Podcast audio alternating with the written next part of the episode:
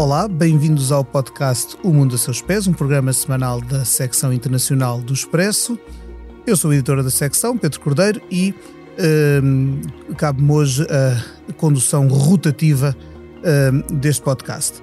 Um, estamos a gravar na sexta-feira, dia 3 de fevereiro, dias depois de ter sido desbloqueada a decisão entre os países que apoiam a Ucrânia na sua defesa contra a invasão russa de fornecer eh, tanques Leopard 2 eh, para a defesa e ataque da Ucrânia na recuperação do seu território.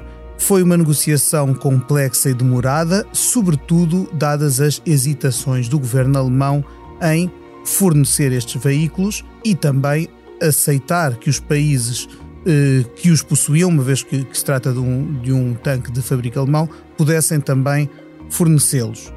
Esse desbloqueio aconteceu, já se fala também, ou pelo menos Volodymyr Zelensky pediu também que lhe fossem fornecidos aviões de guerra, caças F-16, coisa que para já não está um, em cima da mesa para curto ou breve prazo, mas a verdade é que são decisões que alteram a forma como a guerra, que está quase a fazer um ano, se vai desenrolando. Para falar deste assunto, uh, são minhas convidadas a Mónica Dias, professora do Instituto de Estudos Políticos da Universidade Católica em Lisboa. Olá, Mónica. Olá, muito boa tarde e também a Cristina Pérez, minha camarada da secção internacional. Olá, Cristina. Olá, Viva. A edição técnica deste episódio está a cargo da Joana Beleza e vamos então, sem mais delongas, avançar para a conversa. Leia o Expresso em primeira mão, onde quer que esteja. Assine o Expresso Digital e tenha acesso a todos os conteúdos exclusivos e leitura antecipada do semanário às 23 horas de quinta-feira. Apenas 1,35€ por semana, durante dois anos. Todas as vantagens em expresso.pt barra assinatura digital. Expresso. Liberdade para pensar.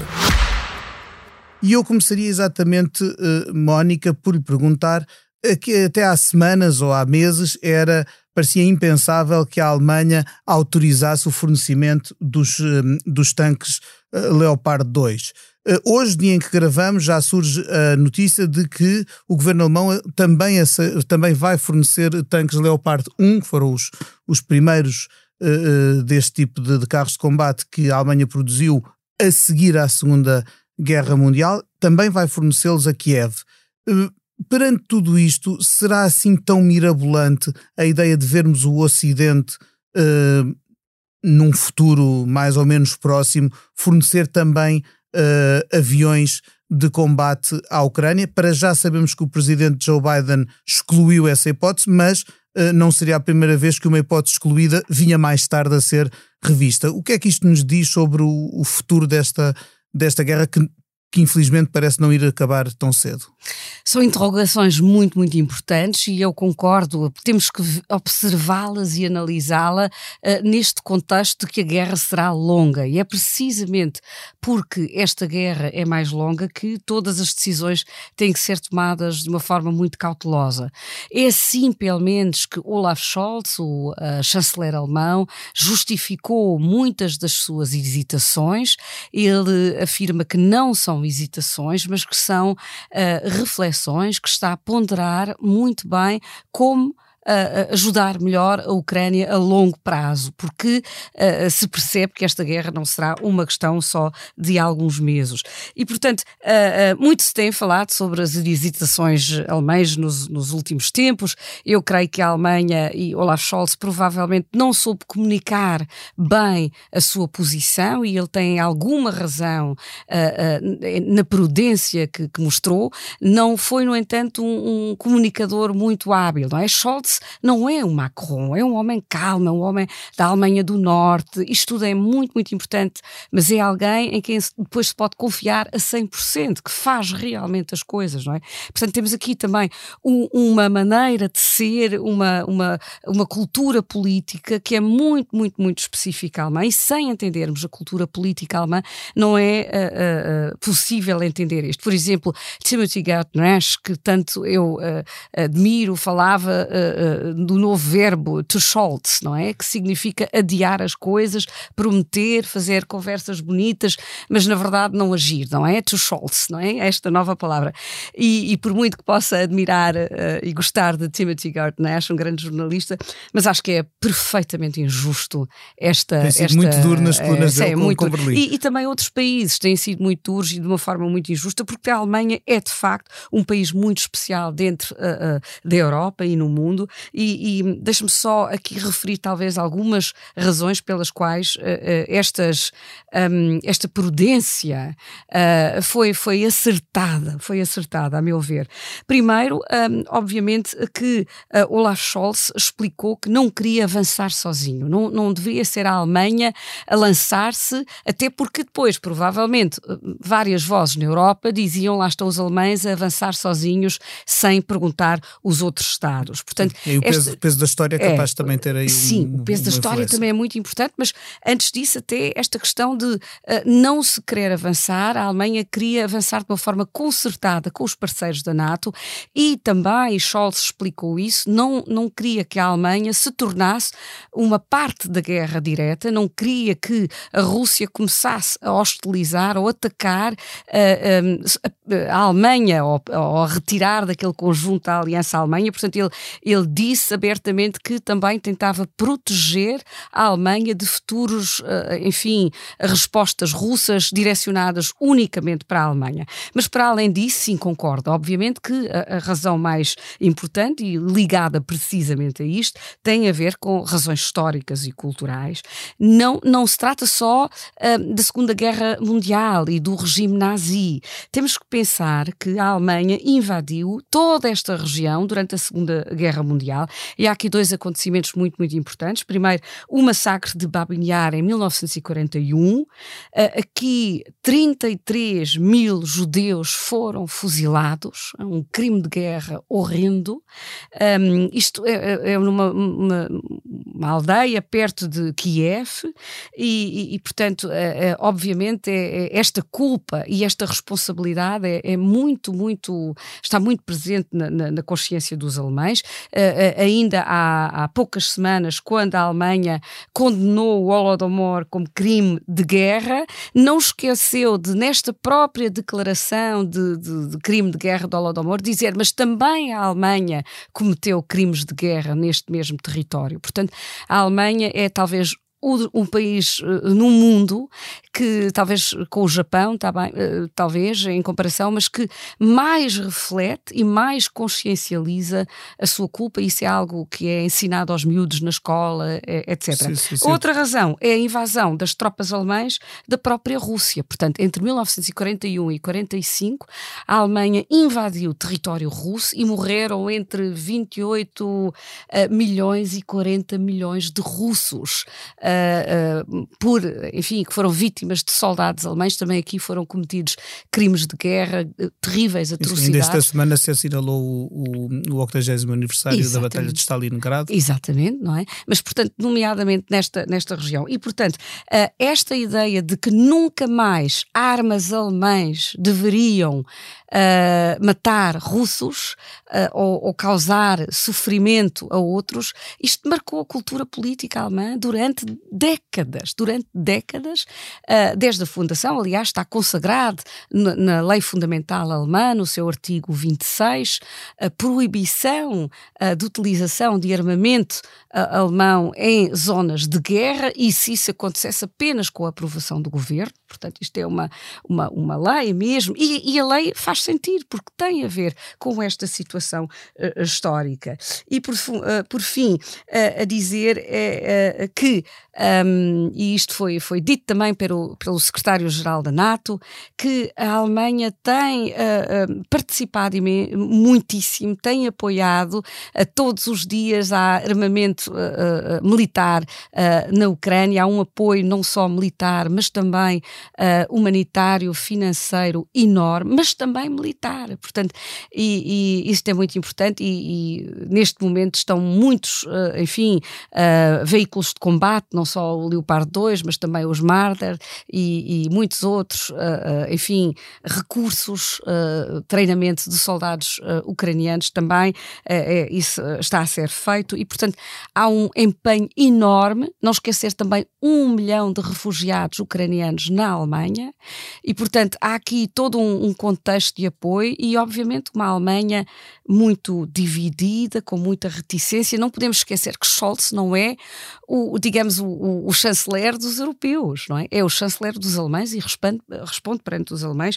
E para terminar, só uh, para enquadrarmos isto, uh, com esta um, prudência toda e com este processo que demorou uh, muitas semanas e que eu acho que foi conduzido mal, não na ideia, porque a ideia de Scholz parece-me acertada. Aliás, Scholz quis esperar pelos Estados Unidos e os Estados Unidos cederam.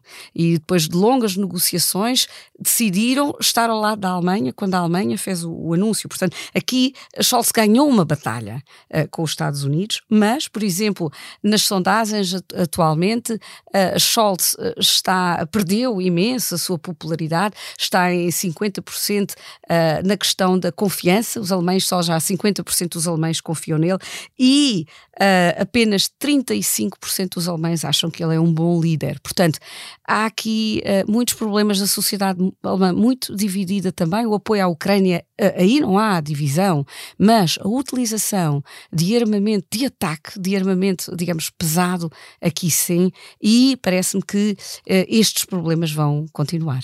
Mónica, se me permite, precisamente na caracterização do, do perfil psicológico dos alemães, que é muito, muito pouco compreendido. Ou seja, 70, quase 80 anos de cultura de low profile, que foi na verdade o que eles fizeram, portanto, com a, a opção pacifista, na verdade retirou-os do protagonismo. Uh, de tal maneira que eles tiveram muito mais protagonismo a nível europeu e como motor da União Europeia do que propriamente como país individualizado. E de repente são gerações uh, que ficam com uma mentalidade completamente diferente e muito renitente a uma coisa que, falando a semana passada com um colega meu da, do, do Tagesspiegel, o Christoph von Marschall, que ele me, me alertava para uma coisa que é óbvia para os alemães, é que tal como na Guerra Fria, se houver um território onde a guerra rebenta, é na Alemanha. Uh, Mónica, falou há pouco de acusações que são feitas a Olaf Scholz, que são praticamente iguais às que eram feitas a Angela Merkel, ou seja, a política de passos, uh, de ponderação e de tempo. Uh, Por que isto entra tão em choque com a interpretação internacional? É, é, é, muito curiosa a ligação uh, que, que, faz a Angela Merkel, porque não esquecer que Olaf Scholz trabalhou durante muito tempo com Angela Merkel e as políticas foram definidas pelos dois durante muitos, muitos anos. E, e Scholz é um homem muito semelhante a Angela Merkel, portanto, é alguém que é um, um bom negociador, é alguém que espera, observa, uh, que precisa de tempo, mas que, que, conhece os dossiês todos, que conhece os detalhes, e, e portanto, essa ligação parece-me muito, muito muito interessante. Uh, eu uh, também, isto é uma opinião muito, muito pessoal, uh, acho que também Angela Merkel está a ser muito injustamente julgada. Isto é o que acontece muitas vezes, não é? quase parece que estamos perante uma partida de, de, futebol, não é? Quando o jogo corre bem, o treinador é ótimo, quando não corre bem, o treinador é muito mau. E é pena, mas não, não deveríamos projetar esta lógica desportiva para a política internacional, mas é isso muitas vezes que acontece e, portanto, eu lembro-me que ainda há dois anos Angela Merkel estava nos píncaros e toda a gente achava que era a grande uh, dama da política internacional uh, e, e, de facto agora toda a gente acha que, que ela se errou. Ela disse uma coisa muito, muito interessante numa entrevista que deu e parece-me que isto uh, foi importante para Scholz também. Ela diz que não, o que foi feito em Minsk em, em 2014 foi absolutamente acertado, porque na altura a Ucrânia ainda não estava preparada para responder como está a responder hoje. Portanto, se imaginar uh, uh, que na altura tivesse havido esta resposta internacional, e, e é um bom argumento, não é? Pensar se a Rússia tivesse sido travada já nesta altura Uh, provavelmente não, não teria avançado mais. No entanto, uh, provavelmente a Ucrânia também uh, ainda não teria em 2014 a capacidade de responder, de resiliência, de, de, enfim, apresentar cartas no território como, como está a fazer agora.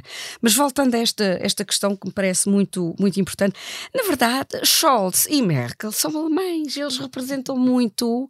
Os alemães são assim Quer dizer, não, não são como os portugueses, não são, e, e ou, como os espanhóis, ou como os franceses, ou, ou também não são como os uh, uh, britânicos, não é? Uh, como os nórdicos. Portanto, são um bocadinho diferentes e, e, e, a Alemanha é um, um país também culturalmente muito plural, muito diverso e há muitas opiniões diferentes.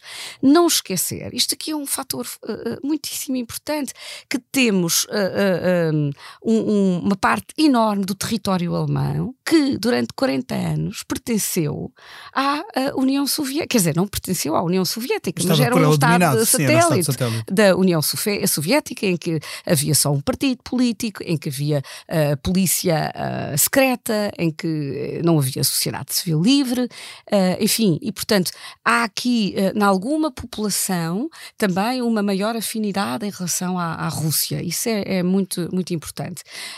e, e é, é muito difícil uh, esta ideia de, de um, a Alemanha participar numa guerra de forma com armamento e tão diretamente, porque de facto, um, especialmente não só a partir de 49, através da sua lei fundamental, mas sobretudo a partir dos anos 60, porque repara, as pessoas de, de 49, de 50, 60 uh, uh, já não são vivas, não é? Mas há uma memória muito clara da geração de 68 e da geração que fez as marchas pela paz, e que eh, as, as, marchas, por exemplo, da Páscoa, eh, e que, a meu ver, levaram até para a queda do muro também. São um contributo à sociedade civil que se formou também nas, nas paróquias uh, uh, da antiga RDA e que protestou e que dizia nós somos o povo uh, e que exigia liberdades e que exigiu, enfim, a, a destruição deste, deste muro, não é? E tudo isto faz parte de um discurso e de uma de, de cultura de paz e, e, e a Alemanha nunca mais uh, devia entrar numa guerra. Este slogan, uh, nunca mais guerra, foi, foi muitíssimo importante e a Alemanha, de facto, não participou. Repara, a Alemanha só entra para as Nações Unidas em 1972. Não é sequer membro fundador uh, da NATO. toda a relação com armas, com combate, com guerras, é, é, é muito complicada. Eu, eu nasci na Alemanha e andei na escola na Alemanha e, portanto, desde muito pequenina, que isto, que isto me foi, uh, enfim, ensinado. Tive que visitar campos de concentração, uh, todo um discurso uh, antimilitarista, a crítica ao militarismo, não aos militares, não é? Mas ao militarismo. Isso é algo que, que, que domina absolutamente. Não é talvez assim para a jovem geração, para as pessoas que têm 20 anos, não é? É um bocadinho diferente, mas para as pessoas que neste momento um, marcam talvez a cena cultural e a cena política política, um, uh, uh, há muitas dificuldades, em, mas saltou-se aqui, por isso podemos falar de facto com uma mudança de era, porque uh, pela primeira vez se entende que é importante travar esta agressão, é importante travar a, a, aspiração imperialista russa e, e, e, de facto, é importante defender a democracia e isto tem que ser feito com, com armas. Mónica, pegando precisamente nisso que diz e nessa caracterização de uma data de gerações, uh, abrindo os sites dos jornais alemães, eu hoje vi a notícia da, exportação de Leopard 1 para lá dos dois, um, a Noruega que vai comprar 54 tanques Leopard 2, a Espanha que vai preparar os que têm, tudo isto para ser canalizado para a Ucrânia. Um, uh, a negociação do governo federal para o sistema de defesa aérea com a, a Suécia, ou seja, há uma quantidade, uh, o quanto mesmo de notícias sobre armamento uh, é enorme. Pergunto-lhe se uh, não é esse o resultado direto da, da, da perda de popularidade do, do, do, chanceler, ou seja, de repente as notícias estão tomadas por isto. É, eu creio, no entanto, que, que a, a, não é impopularidade, ele continua popular, mas uh, caiu, não é? Uh, mas esta ideia de que, uh, de facto, perdeu sobretudo na área da liderança.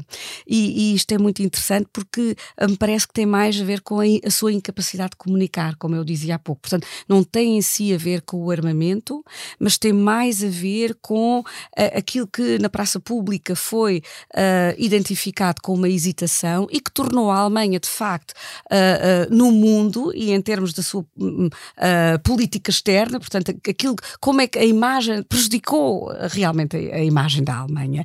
E, e, é por isso que muitos alemães estão insatisfeitos com, com, com Scholz, creio que tem mais a ver com isso, mas obviamente que, e, e, aqui vem o meu grau de, de injustiça na política, por outro lado, muitas pessoas partilham os receios de Scholz e esses defendem Scholz, apesar de tudo. Portanto, Scholz foi muito claro e disse que eu tenho que responder por todos os alemães e não só por alguns. Eu tenho que ouvir todos os alemães, e há muitos alemães um, que têm muitas hesitações porque temem, sobretudo, e, e Scholz também o, o, o teme, o escalar uh, uh, do uh, corrida ao armamento, o escalar da violência e a consequência que isso pode ter no, no teatro da guerra, nomeadamente. Eu, a respeito disso, fazia-lhe aqui uma pergunta sobre uma expressão que, eu, que, que há bocado comentávamos a Cristina e eu, antes de entrarmos aqui para o estúdio, Uh, uh, dizia alguém que, a propósito desses medos de escalada, a propósito do envolvimento do, do, dos Estados Unidos um, com, com a Europa, com aquilo que se chama o Ocidente, para simplificar, nesta guerra, uh, que na verdade já haveria uma guerra mundial a decorrer na Europa, embora não com esse nome. O que é que acha disto? Uh, bom, havia certamente um, um, conflito violento desde 2014. Uh, ah, quem visitasse a Ucrânia via, bastava olhar para as, para as populações no Donbass, bastava visitar alguns cemitérios para ver de facto que aí já existia de facto uma guerra, já havia muitos refugiados uh, da Ucrânia, também em Portugal, e que, que contavam essa, essa guerra. Agora, eu, eu acho que um, havia um, talvez uh, sinais uh, alarmantes, mas não podemos falar de facto em guerra. A guerra começa com algo concreto, portanto, conflitos. Temos, uh, hoje em dia, falamos na transformação da conflitualidade em termos de, políticos, e, e portanto, o, o, que há no mundo, e aconteceu desde os anos 90, é precisamente esta transformação dos conflitos, e há conflitos menos violentos, mais violentos, há também conflitos que estão constantemente a acontecer, mas uma dimensão dimensão uh, baixa, não é? E a Ucrânia era um conflito de uh, baixa intensidade, como, como se costuma dizer. Agora, o que aconteceu, de facto, no dia 24 uh, de fevereiro de 22 é que deixou de ser um conflito de baixa intensidade e transformou-se, ao contrário do que acontece em muitos lugares no mundo, em que há conflitos de imensa violência acontecer, uh, talvez até com, com mais vítimas do que este agora, com mais refugiados até, se olharmos para o panorama do mundo e dos, dos refugiados. No entanto, aqui aconteceu uma coisa uh, completamente inaudita, que é um país das Nações Unidas, ainda por cima um membro do Conselho de Segurança, invadiu outro país, as fronteiras que esse próprio país aceitou. Portanto, a própria uh, Federação Russa aceitou em vários uh, tratados, em vários acordos, e fala aqui, por exemplo, do acordo de 1994. Quatro. Isso é fundamental, porque é, é, o, que, é o que leva a abdicar, a Ucrânia a abdicar de armamento nuclear a troco da segurança das suas Exatamente, fronteiras. Exatamente, é? mas também o acordo, porque depois ainda temos ali quatro anos, há um acordo muito, muito importante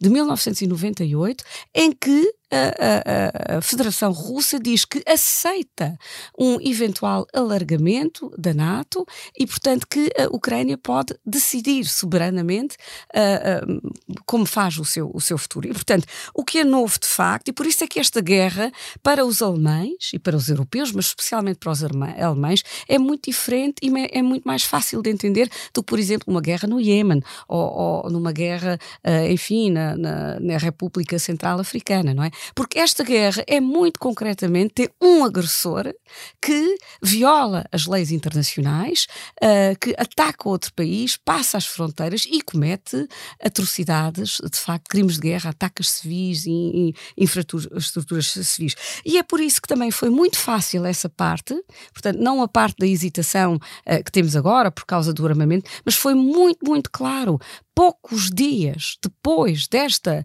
agressão russa, um, Olaf Scholz imediatamente aceita aumentar o orçamento alemão um, para os, os, os tais 2% exigidos uh, uh, pela NATO, o que, tendo em conta o PIB alemão, é enorme uh, para responder também um pouco àquilo que a Cristina dizia há, há instantes, e mais uh, dá cabe à cabeça 100 mil milhões de euros para reforçar, uh, uh, enfim, as, as, as, tropas, as Forças Armadas uh, alemãs. E, portanto, isso são números, eu não sei se daqui a uns anos não vamos estar todos a dizer, aqueles que mais diziam que a Alemanha está a hesitar muito, não são essas mesmas pessoas que vão estar a dizer a Alemanha está hipermilitarizada, isso é um perigo, e, e, e, portanto, é, é, é, bom tomar nota de tudo aquilo que, que, dizemos. E, por todas essas razões,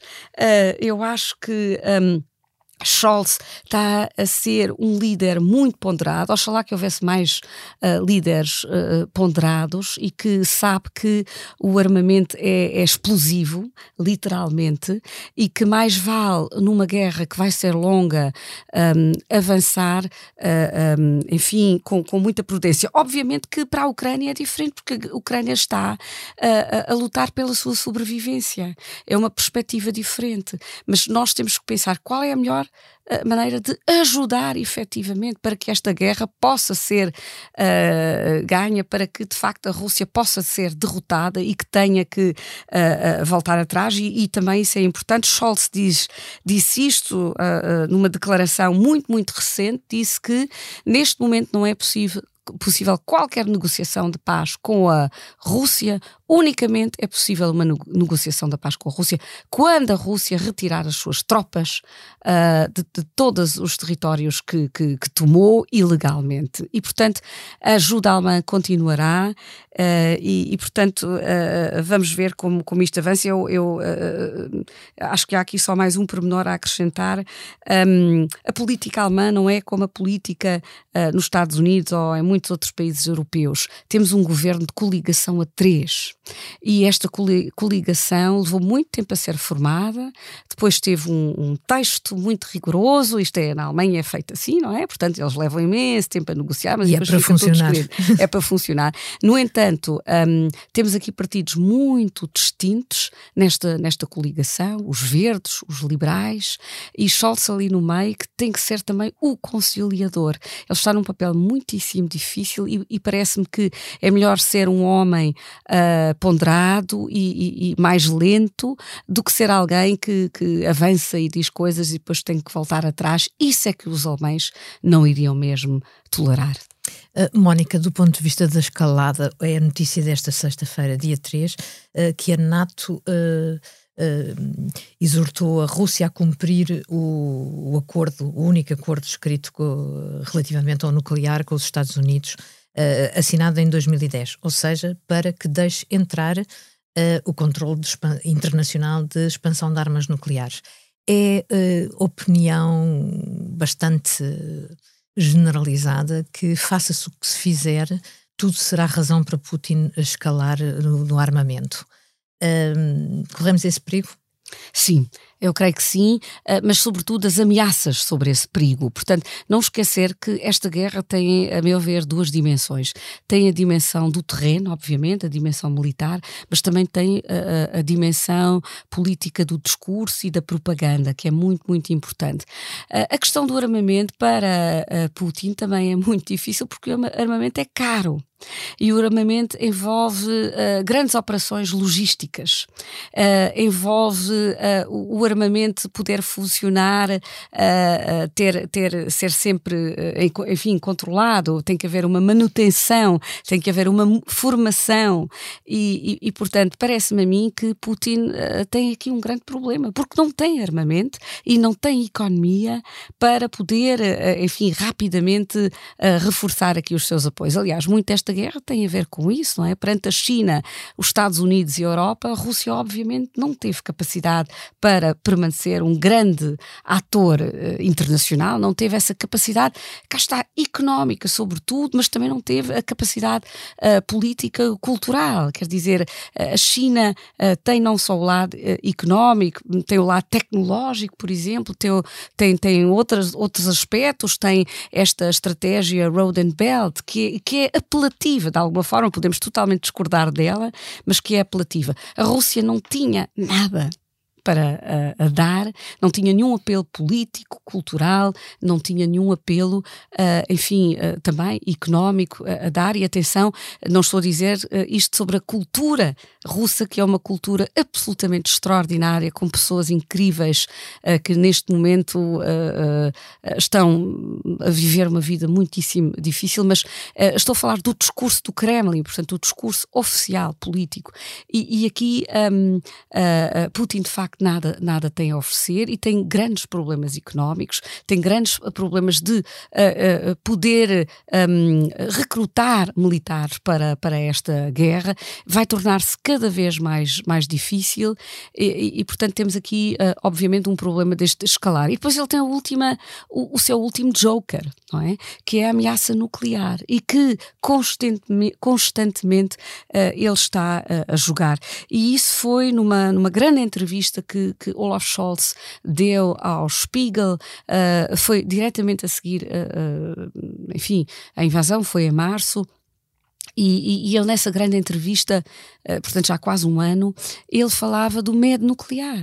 Ele dizia que sim, conhecendo Putin, uh, e, e, digamos, os seus aliados, isso uh, uh, é, é, uma opção que não é só teórica, porque de facto um, Putin é, é, de certa forma politicamente um acossado neste momento, não era, mas neste momento é, e, e no desespero não, não, não sabemos o, o, que irá fazer, portanto há aquela música do Sting dos anos 80, I hope the Russians love their children Children too. Eu tenho a certeza que os russos amam os seus filhos, mas não tenho a certeza sobre Putin. E, portanto, uh, não esquecer também que que a, situação do próprio Putin está cada vez mais vulnerável, está nas mãos também de, de enfim, do grupo Wagner, de, de gerir todos os seus militares. À sua direita tem nacionalistas muito mais ferozes do que ele próprio, uh, que, que, falam abertamente sobre a possibilidade nuclear uh, e não não esquecer também que Putin destruiu completamente tudo o que havia de sociedade civil, grande sociedade civil, Navalny, uh, Vladimir Karamuzra, tantos homens e tantas mulheres, uh, jornalistas, um, politólogos, enfim, pessoas de, de, toda a área da sociedade civil, professores, grandes professores, que, que, enfim, fugiram, já fugiram da Rússia ou então estão presos ou, ou, foram já assassinados. E, portanto, ele, ele neste momento tem um grande problema porque ele não tem moderados. Ele próprio destruiu os moderados. E, portanto, um homem acossado é, é capaz de, de enfim, uh, de cometer uh, muitas ações terríveis.